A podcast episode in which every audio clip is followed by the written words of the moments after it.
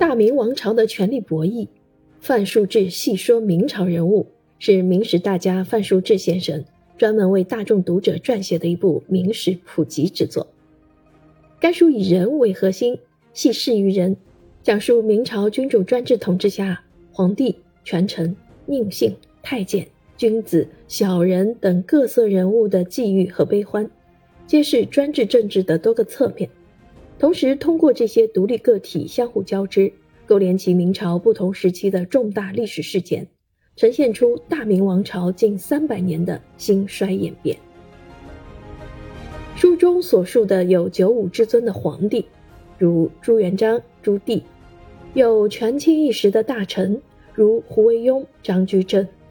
有佞幸，如江彬、钱宁；也有巨阉，如刘瑾、魏忠贤；有正人君子。如海瑞、杨涟，有宵小之徒，如焦芳、阮大铖。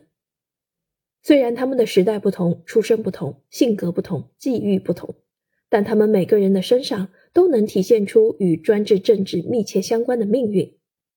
通过他们的个人命运和历史事件，我们可以了解明朝兴亡的原因，窥探历史规律的奥秘。